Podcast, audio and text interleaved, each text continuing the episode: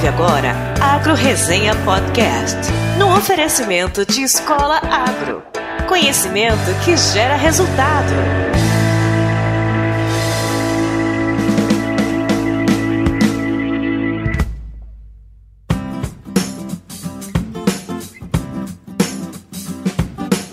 Olá, pessoal! Aqui quem fala é o Paulo Ozaki. Seja bem-vindo ou bem-vinda a mais um episódio do Agro Resenha. Como você sabe, a porteira desse podcast não tem tramela para quem busca se informar sobre assuntos ligados ao agronegócio.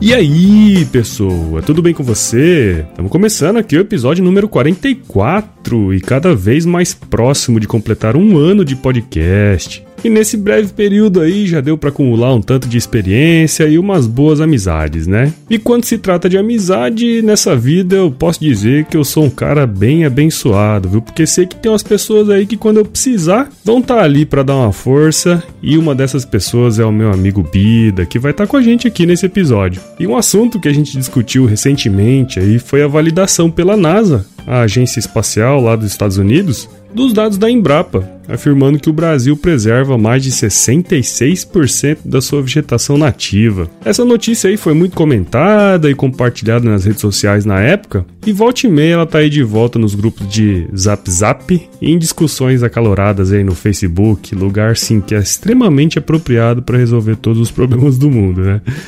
Dentre as informações divulgadas pela NASA estão algumas coisas bem interessantes. Uma delas é que o Brasil, suposto campeão mundial do desmatamento, utiliza apenas 7,6% da sua área para agricultura, enquanto a maior parte dos países utilizam entre 20 e 30%. Vale ressaltar que os países da União Europeia usam entre 45 e 65% das suas áreas para agricultura, enquanto os Estados Unidos mais ou menos 18,3, China 17,7 e a Índia míseros 60,5% de toda a sua área para agricultura. Outra coisa bem legal presente nesse estudo aí é que a soma da área cultivada por França e Espanha é equivalente à área cultivada no Brasil inteiro, cara. Sim, meu amigo. Ao somar os 31,8 milhões de hectares de agricultura do país da baguete, com os também 31,8 milhões de hectares do país das touradas, dá quase os 64 milhões de hectares cultivados no Brasil inteiro. Só para você ter uma ideia, dentro do estado do Pará cabe uma França e uma Espanha juntas e ainda sobra uma quirerinha. Mas esse aí é um assunto para outro episódio. Na verdade, essa historinha toda aí foi para mostrar a importância de um profissional que trabalha na área de geoprocessamento, técnica utilizada para fazer esse tipo de levantamento através de imagens de satélite, né? E para falar um pouquinho sobre isso, eu trouxe aqui, como já falei antes, o Bidão, que além de ter uma história de vida muito inspiradora, é engenheiro agrônomo também e tem uma empresa que trabalha com georreferenciamento de imóveis rurais, prestando serviço na área de licenciamento ambiental, regularização fundiária e perícia de imóveis rurais. Aí ah, ele também vai explicar aí que georreferenciamento não é a mesma coisa que geoprocessamento, tá? Mas antes do bate-papo, eu quero agradecer muito, mas muito mesmo as pessoas que se tornaram padrinhos e madrinhas aqui do podcast. Com apenas uma semana do lançamento do projeto lá no site www.padrim.com.br, a gente já tem seis padrinhos, cara. Na verdade, a gente tem cinco, já que um deles sou eu mesmo. então eu quero agradecer do fundo do meu coração ao meu xará Paulo Henrique Safortes, a Marielle Bife, que já teve comigo aqui no episódio número 41, ao meu grande amigo Fábio Macoto, que também teve na resenha no episódio número 38, o Michael Goulart, ou Michael Goulart, não sei, desculpa.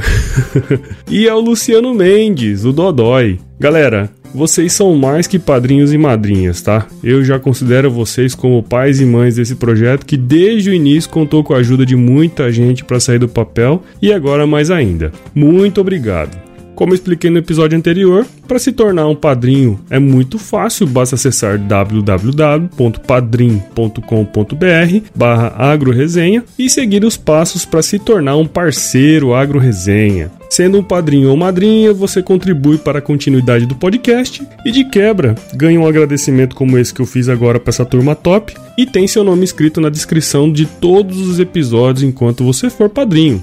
Eu conto com a sua ajuda para manter o Agro Resenha Podcast. E além dos nossos padrinhos e madrinhas, eu quero agradecer também os mais novos membros do nosso site, que são o Leandro Manuel, o Diego Merige e o Gabriel Ximenes. Muito obrigado para vocês também, galera. Se você ainda não é membro do site, acesse www.agroresenha.com.br/membros e se cadastre para receber as atualizações do nosso podcast por e-mail. Mas se a sua parada é o WhatsApp, você pode receber por lá também. Basta acessar bit.ly barra agro no zap zap, mandar a mensagem automática que aparecer por lá que você vai entrar na nossa lista de transmissão. E para finalizar, não se esqueça de visitar a nossa lojinha de camisetas. Lá você encontra várias estampas sobre o agro e além de ajudar o podcast, para cada camiseta vendida pela plataforma Montink, ela garante um prato de comida para quem precisa. Eu agradeço muito se você puder ajudar.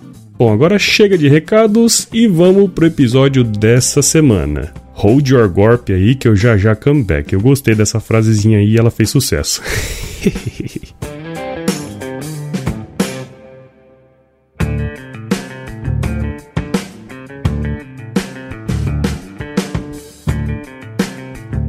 Bom, pessoal, então tô aqui de volta com meu grande amigo Cleomar Nunes do Amaral também conhecido como Bida, né, Bidão? É isso aí, o próprio. Bidão é amigão meu já há muito tempo, mais de década, né, Bidão? Gente estudou junto na época do colégio e trouxe ele aqui hoje para falar um pouquinho sobre a profissão dele, sobre ele e dessa vida da amizade nossa aí, né, cara, que já dura aí muito tempo, né, meu? É isso aí, já são algumas vidas, né? Já. Tipo, você imagina. Nossas filhas estão agora o quê? Com. A sua tá com seis meses? Cinco quatro meses? meses? Quatro meses. A minha tá com sete meses. agora você pega os 13, 14 anos de amizade e divide por sete meses, já dá alguma, dá, alguma coisa. Dá né? uma historinha já, né, cara? é verdade. Muito bom. Então, pessoal, o Bida, ele é engenheiro agrônomo também, formado aqui pela Universidade Federal de Mato Grosso. Faz parte da gangue. A gente traz os amigos, mas traz também só os parça, né, cara? É, exatamente. É, o Bidão fez pós-graduação também, né, Bida? É, é, isso aí. Na parte de, de como é que era mesmo? Georreferenciamento de imóveis Geo, rurais. Georreferenciamento de É imóveis rurais. Hoje o Bidão tem uma empresa. E, cara, conta um pouco sua história pra gente aí. Seja bem-vindo ao Agro Resenha Podcast. Bacana, Paulo. É um prazer muito grande estar falando com você aqui. Eu sou um fã do, do Agro Resenha. Desde o primeiro episódio a gente escuta o Paulo e e com certeza aí a gente assimilou muito aprendizado. E hoje para mim é um prazer estar aqui fazendo parte desse time, né? Fazendo parte da, da equipe aí do Agro Resenha e contar um pouco da minha história. O, o Bida, cara. O Bida, ele nasceu num bairro da periferia de Várzea Grande, né? E assim, eu costumo dizer que a, o meu gosto pela profissão, pelo, pelo campo, pelo mato, pelo agro, já vem desde essa época, né? Porque existia um, um terreno baldio muito grande, assim, ao lado da, da onde a gente morava. E eu saía de casa para brincar e ia pro meio do mato. ia pro meio do mato caçar passarinho, soltar pipa, correr atrás de bicho. Então, desde essa época a gente já tem esse contato com, com a natureza, né? E sem falar também que é, a minha família, por parte de mãe, são sitiantes, né, na região de Jangada, aqui no estado de Mato Grosso. Então sempre tive esse contato. E durante o segundo grau, nós, naquela época que existe aquela pressão para todo lado, o que, que você vai fazer, o que, que você vai fazer, chega ali no terceiro ano e você com 16 para 17 anos, uma maturidade um pouco até limitada, né? Você é obrigado a escolher o que você vai ser o resto da sua vida. E o Bida decidiu escolher algo que ele já tivesse inserido, um, alguma coisa que ele já estava familiarizado. Eu falei, cara, eu acho que eu vou fazer essa tal dessa agronomia aqui. Tem uns. Tem alguns amigos que, que iniciaram a fazer agronomia, eles estão bem, né? Porque eu vejo que faz bastante festa, toca bastante viola, é. então eu acho que eu vou pra esse lado aqui. e foi aí que o Bida decidiu é, fazer o curso de agronomia. Né? E graças a Deus, na ocasião, é, já fomos aprovados pelo, no vestibular da UFMT e começamos aí o curso de agronomia. Legal, cara, legal. É, e conta um pouquinho aí do porquê que você escolheu essa área mais de geoprocessamento, georreferenciamento. Como é que foi essa inserção sua nessa área aí? Na verdade, quando eu é, estava durante a faculdade, eu fazia um estágio né? É, essas, existem bolsas de iniciação científica. Eu fazia num laboratório que era um núcleo de tecnologia de armazenagem de grãos. E durante um projeto, a UFMT tinha uma fazenda no município de Santo Antônio.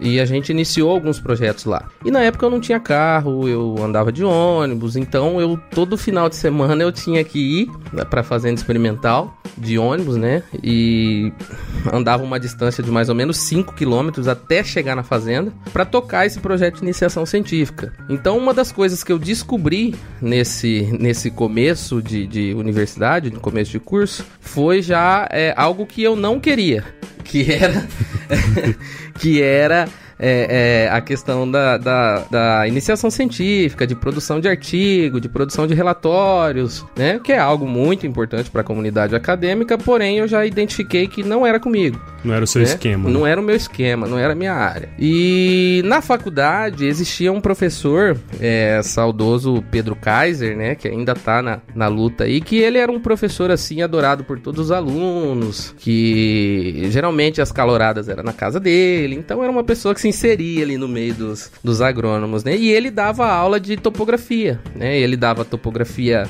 2 é, e o irmão dele dava topografia 1. Um. Então eu pela amizade com ele, comecei a me ambientalizar com a área, né? E, e assim, sempre tive vontade, sempre falar, professor, surgiu um estágio aí, você me chama, surgiu um estágio, um trabalho, você me, me indica para mim fazer com o senhor e tal. E ele nunca, nunca me indicou, nunca me chamou.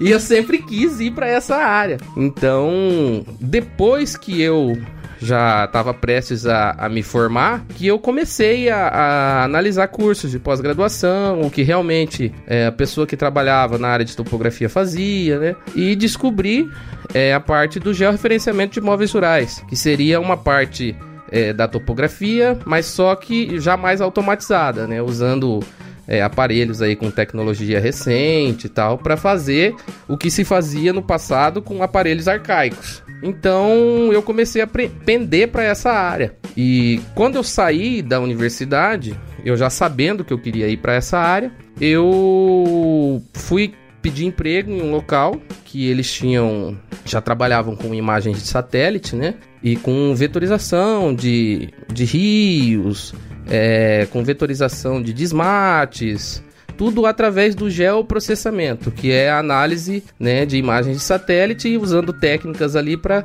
que você se, obtenha áreas, obtenha medidas, né? Isso tudo computadorizado. Então eu tive a oportunidade de trabalhar nesse local, num turno não muito grato, que na época era das 6 da tarde até as 10 da noite. E foi aí que eu comecei. Comecei nesse local, nesse turno e fui pegando gosto por essa área. Então, foi aí que tudo começou para a área de topografia, geoprocessamento e georreferenciamento para mim. Foi o start de tudo, né? Exatamente, foi o, o estalo. O estalo. Isso aí. Legal, cara.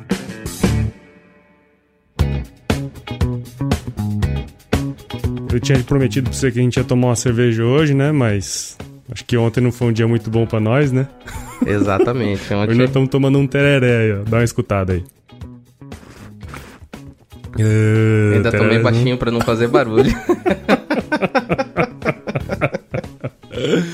Tererezinho é sempre bom para dar uma recuperada na ressaca, né, velho? É, isso aí. Líquido precioso, água.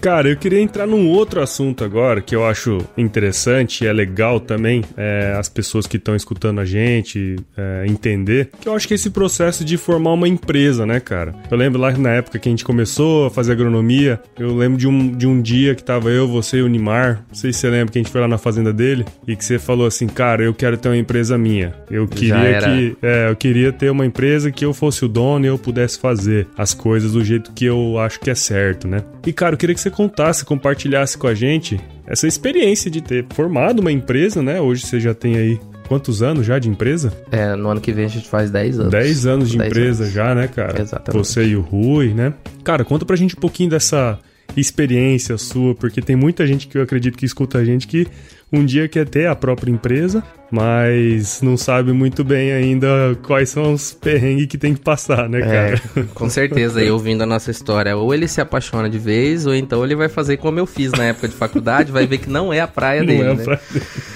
Rapaz, é, na verdade, é, eu sempre tive esse, esse tino empreendedor. Eu nunca, nunca pensei em ser é, funcionário. E era coisa assim que a gente não, não, não se identificava. E quando eu me formei, né, eu já até adiantei um pouquinho na, naquela questão anterior de quando eu peguei o gosto pela minha área, é, algo que me ajudou foi que eu levei alguns nãos é, logo depois de formado. Porque assim, é, mesmo sabendo que eu queria ser empresário, é, existe aquelas coisas que a gente faz porque tá no protocolo a gente fazer. Tipo, a gente formou, a gente tem que procurar emprego. Tem que trabalhar, né? Tem que trabalhar, você entendeu? Tipo, como que eu vou abrir uma empresa se eu não sei nada? Uhum. É, então, é, o meu primeiro passo foi esse. Fiz alguns processos seletivos, né? Fui é, para algumas cidades, fui, cheguei de ir até para São Paulo, num, num processo final de uma multinacional multinacional. É, depois fui para Paulínia também, num outro processo de outra multinacional e recebi alguns nãos, né? E nisso eu já estava trabalhando naquela empresa, naquele turno de, uhum. 16, de das 18 até as 22, né? E veio a coincidência de um amigo também de infância, né, que hoje é meu sócio, o Rui, engenheiro florestal. Ele saiu de uma empresa que ele já trabalhava há um ano mais ou menos, uma reflorestadora. Ele falou: Bida, é o seguinte, eu tô querendo é, alugar uma sala, né, para começar a trabalhar por conta, para começar a prestar serviço, tal. E eu queria ver se você quer vir aí. Quer vir comigo? Quer trabalhar junto, né? Eu falei, bom, eu não sei fazer nada, eu tô começando agora, eu tô, tô indo agora para essa empresa para me aprender a trabalhar com o que eu quero trabalhar nessa área. Mas a área com a qual ele trabalhava, que já era a área de licenciamento ambiental, essa área florestal, casava com a área que eu queria atuar que era a área de georreferenciamento de imóveis rurais, de regularização fundiária. Uhum. Então casou as nossas vontades e casou a ocasião dele estar tá saindo do emprego e estar tá procurando uma sala para trabalhar. E nesse meio termo que ele me chamou, a gente estava até olhando algumas salas. Um amigo nosso, ele já tinha uma sala montada, mas ele ainda estava no emprego. Ele tinha recém passado no AB, né? Era advogado e ele ainda estava nesse emprego e não estava usando a sala que estava formada. Ele falou: Olha, vocês, se quiserem é, usar a sala enquanto eu não estou usando, vocês têm aí uns seis meses aí para vocês organizarem a vida de vocês. E foi o nosso primeiro endereço. Ali surgiu o nosso nome, surgiu a nossa logomarca, né? surgiu o nosso hall de serviços. É, todo nesse, nesse, nesse, nessa primeira oportunidade de estar em um escritório. E até então, nesse momento, a gente não tinha ideia do que, que isso ia virar. A gente sabia que a gente estava ali para trabalhar, queria prestar serviço, um com pouca experiência e o outro com nenhuma, né?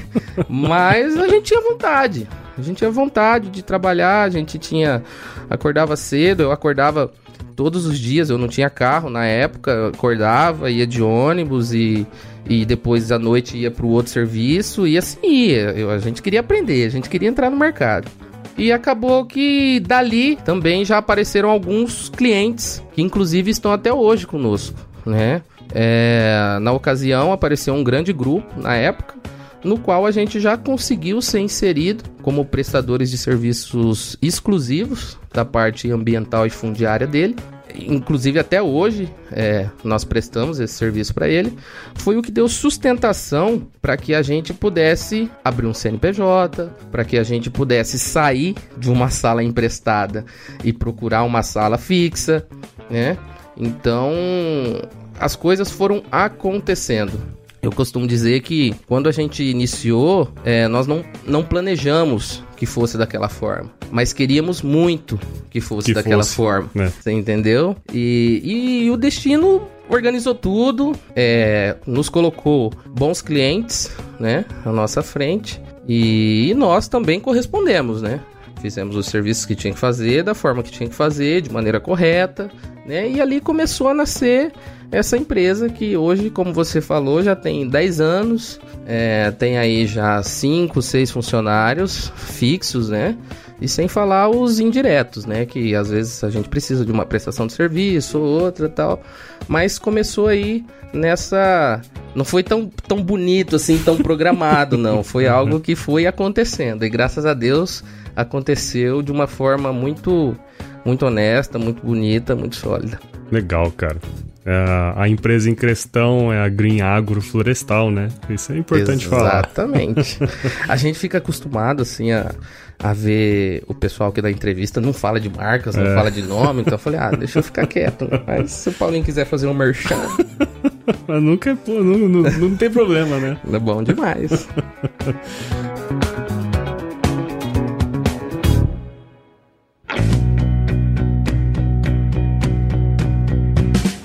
E de forma geral, assim, se puder dar uma resumida também, quais são os, os, trabalhos, assim, que vocês fazem através da empresa, né? Quais são os serviços que vocês mais fazem, assim? É, hoje a nossa empresa, ela trabalha com todo o processo de licenciamento ambiental, né? Dentro dos órgãos como a Secretaria de Meio Ambiente, como o IBAMA, então, trabalhamos também com toda a parte de regularização fundiária, que seria a parte mais voltada para serviços junto ao INCRA e ao Intermate.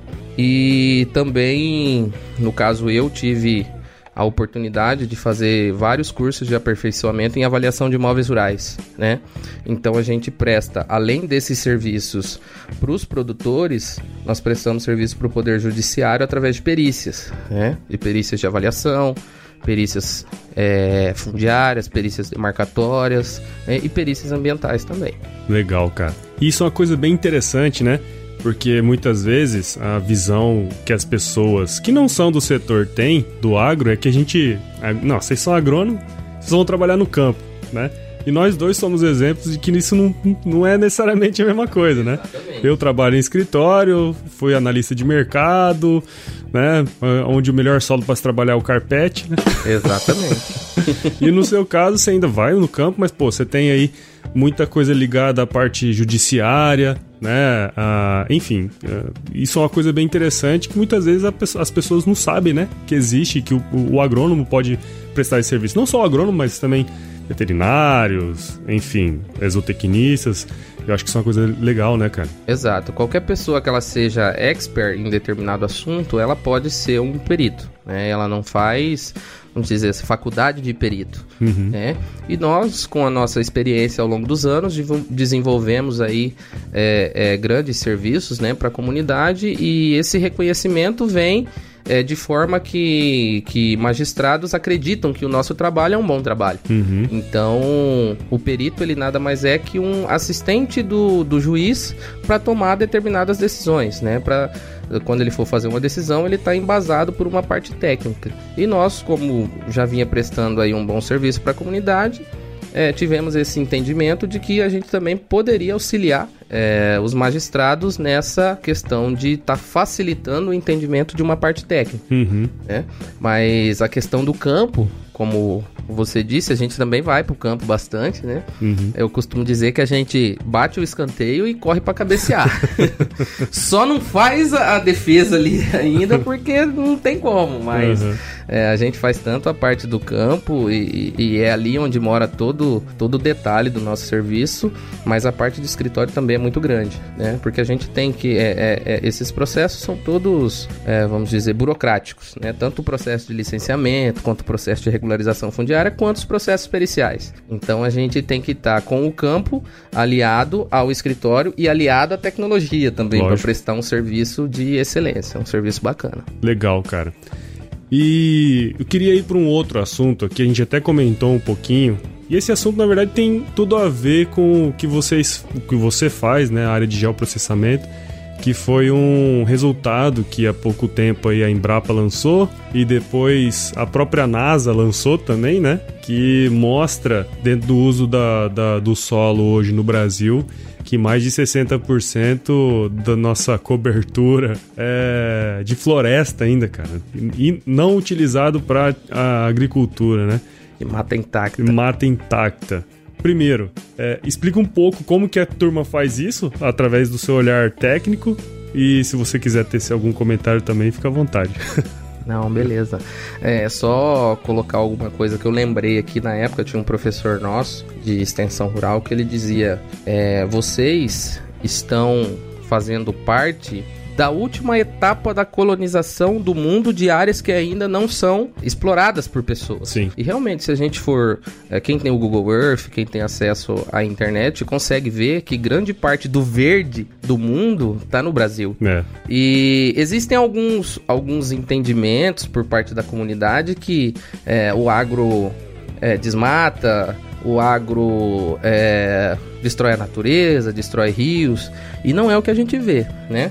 Primeiro, que a legislação ela não permite que uma pessoa que quer empreender no agro ela seja um, uma pessoa em desacordo com o meio ambiente. Uhum. Uh, hoje em dia, se ele quiser tomar financiamentos, se ele quiser uh, auxílio por parte de alguma instituição financeira, provavelmente a primeira coisa que vão pedir para ele é o licenciamento ambiental. E nesse licenciamento ambiental, é exigido dele que ele tenha reserva legal nas proporções da lei, né? E que ele tenha é, as áreas de preservação permanente, que são os entornos dos rios, lagoas e cursos d'água, preservadas. Ou seja, não há como o produtor brasileiro ser um degradador da natureza. Lógico que existem áreas de abertura, existem, mas existe uma legislação para isso, uhum. né?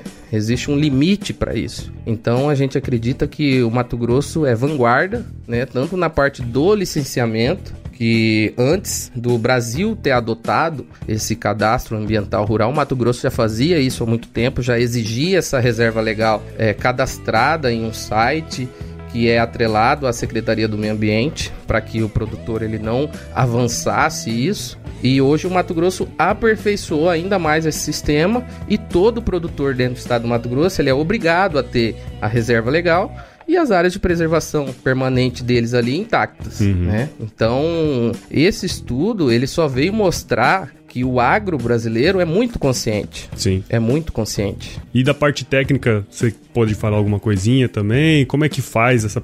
Como é que é? O que, é esse georreferenciamento aí? O que, é essa parte de geoprocessamento? É, na verdade, assim, são. é, a gente fala de, de geoprocessamento e georreferenciamento, mas são duas coisas totalmente Diferentes. diferentes, né? Inclusive, quando você digita no Word, ele não tem correção, eles Não. não, estão no dicionário, né? É, legal. Mas o geoprocessamento, é, ele seria aí o uso de técnicas, né, como fotointerpretação, para que você tenha dados é, de, de, de imagens de satélite, por exemplo. Você quer extrair a rede de bacias de determinada, é, determinada região, bacias hidrográficas. Então, através de técnicas de geoprocessamento, você vai estar extraindo é, esses dados. O georreferenciamento já não. O georreferenciamento, como o próprio nome já diz, é você dar referência a um produto geográfico através de sistema de coordenadas, né, que são vários sistemas que existem no mundo, mas você vai estar dando referência a um produto cartográfico, a um produto geográfico, né, referências com coordenadas. Acaba que pro licenciamento ambiental e para regularização fundiária, você utiliza as duas técnicas, né? Você utiliza geoprocessamento, você utiliza georreferenciamento para que você possa fechar aí um mix é, de técnicas para estar entregando esses produtos de licenciamento ambiental, de regularização fundiária. Não tem como você trabalhar num escritório é, com esses produtos, né? É, regularização fundiária e licenciamento ambiental, sem aplicar técnicas de geoprocessamento e georreferenciamento. Uhum. É, até o estudo aí da Embrapa provavelmente usou técnicas de georreferenciamento. Geoprocessamento, é isso aí. para fazer, né, o, o- Exatamente. o- os dados de uso do solo ali, né? Exato, deve ter usado fotointerpretação, é, aerofotogrametria para estar tirando esses produtos. Isso são técnicas de geoprocessamento. Legal. Aliados a técnicas de Georreferenciamento, georreferenciamento, que com óbvio. certeza eles atribuíram coordenadas para aqueles produtos. Legal. É isso aí. Essa é a diferença, então, entre geoprocessamento e georreferenciamento. É mais ou menos. Mais ou menos, né?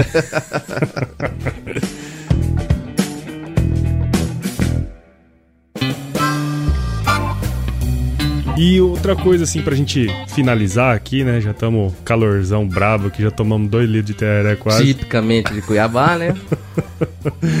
Cara, é. Queria que você falasse um pouquinho, se você fosse dar algumas dicas para as pessoas aí que estão escutando a gente, o que, que você daria? O que, que a pessoa tem que ter para seguir a carreira ah, nessa área? Ou também, né, na questão se a pessoa quiser abrir uma empresa, quais são as, as dicas que você daria, assim, cara? É, na verdade, hoje, uma dica que eu acredito que sirva é, é para qualquer frente de trabalho, para qualquer área, seria leia muito. Leia muito, muito, muito antes de, de decidir qualquer coisa. É, até um tempo atrás, a gente não tinha tanto material disponível para a gente pesquisar a respeito das coisas que a gente queria. Né? Com certeza você fez um trabalho na época de criança na Barça. Sim. Né? Hoje em dia não existe Barça, hoje em dia é o Google. Então, assim, a informação ela tá na sua mão, a informação ela tá na sua frente, em tempo real. Então, você não tem desculpas para ser uma pessoa desinformada. Sim. Então, antes de qualquer de qualquer tomada de decisão para a área que você quer ir, ou se você quer montar uma empresa, seria leia. Leia, uh, uh, com certeza existem N materiais, vídeos e podcasts é. com com dicas aí de como de como você procede para abrir uma empresa. Porque assim, cara, fala bem a verdade. Abrir a empresa é fácil. Você vai ligar para um contador, ele vai te fazer um contrato social, um CNPJ, maravilhoso. Mas gerir a é, empresa. Esse é o ponto, né, cara? Aí é que o bicho o, pega. O bicho né? pega. Aí você vê que o buraco é mais embaixo. É. Então, e, e, e, existem hoje materiais de gestão, é, existem hoje técnicas que você aplica ao seu empreendimento para que ele possa ter ali um mínimo de funcionabilidade. Então, uma dica que eu dou é leia, leia, conheça antes de, de tomar qualquer decisão, não se precipite, né? Lógico. E vá em frente com a sua vontade. Se você tem vontade, informe-se e execute. Muito trabalho, né, cara? Trabalho demais, pode ter certeza. Você, uh, ao, ao longo dos anos, você adquire o hábito de ser o primeiro a chegar e o último a sair. E não é porque você quer, é, é porque realmente Precisa, isso né? é necessário. Exato. É.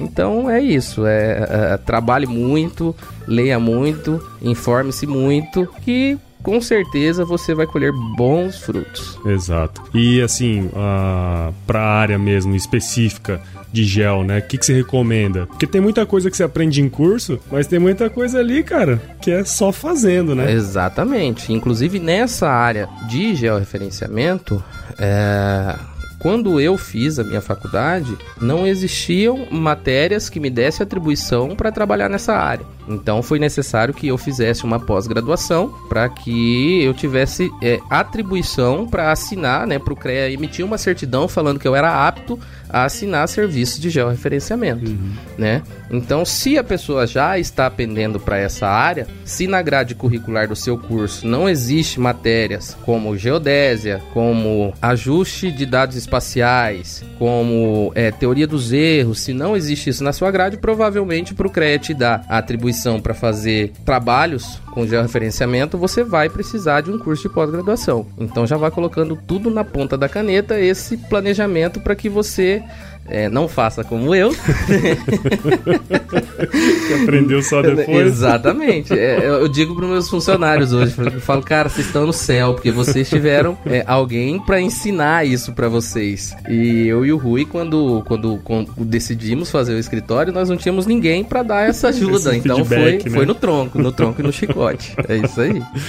Legal, cara. Pô, Vidão, já queria de cara, bicho, te agradecer por você estar tá aqui com, comigo aqui nesse projeto projeto e que as pessoas que escutaram a gente hoje aqui tenham aprendido alguma coisa relacionada a geoprocessamento, georreferenciamento, alguma coisa desse tipo. E também, né, que eu acho que é uma experiência muito válida, é, em como abrir uma empresa, como gerir uma empresa, né? Que é o mais importante, cara. Saber que não é só a vontade, né? É o trabalho, né? Na verdade, é 99% é suor, 1% é inspiração. Exatamente. Né? Então, obrigado e parabéns pelo seu trabalho, cara. Ô, Paulo, eu que agradeço. Eu fico muito feliz de ver a sua evolução, que, que a todos os anos aí vem nos mostrando uma pessoa super competente, uma pessoa super dedicada. Eu também fico muito feliz de fazer parte desse projeto junto com você e desejo aí que, que esse projeto cresça e cada vez mais é, atraia é, ouvintes né, do podcast e do Agro Resenha. É, e que Deus continue abençoando o seu caminho aí para que todas as suas vontades, todos os seus anseios sejam atingidos aí ao longo da sua caminhada. Oh, eu, cara, eu que agradeço, fico obrigado. muito feliz também. É, valeu, valeu, obrigado. E cara, e quem quiser te seguir, se é que tem alguma coisa em sentido, né? É, ou, sei lá, às vezes até saber um pouquinho mais sobre georreferenciamento, sabe? Entrar em contato com você, como que as pessoas podem fazer, cara? Tem um WhatsApp, ou oh, WhatsApp. WhatsApp não, tem né? Também, Pô, tem também, tem também. Mas quiser redes sociais, essas coisas assim, né? É, Paulinho, a nossa. Nós temos uma. A rede social, a minha rede social pessoal, ela é atrelada à minha rede social profissional, uhum. né? Então, para quem quiser saber um pouco mais ou para quem deseja aí falar com a gente a respeito do, dos assuntos hoje discutidos aí ou qualquer outro assunto que a pessoa queira, é, pode me procurar no Facebook e no Instagram como Bida Amaral, uhum. tá? É, é só trabalho, né, cara? Exatamente. É casado, exatamente. no âmbito profissional. Vida Amaral, Instagram e Facebook. Muito bom, Bidão, muito bom. E como é de praxe, pra gente acabar aqui esse, esse bate-papo, se você tiver lá fazendo os levantamentos de campo e se chover, cara? Se chover, pode ter certeza que eu não vou molhar a horta. muito bom, muito bom.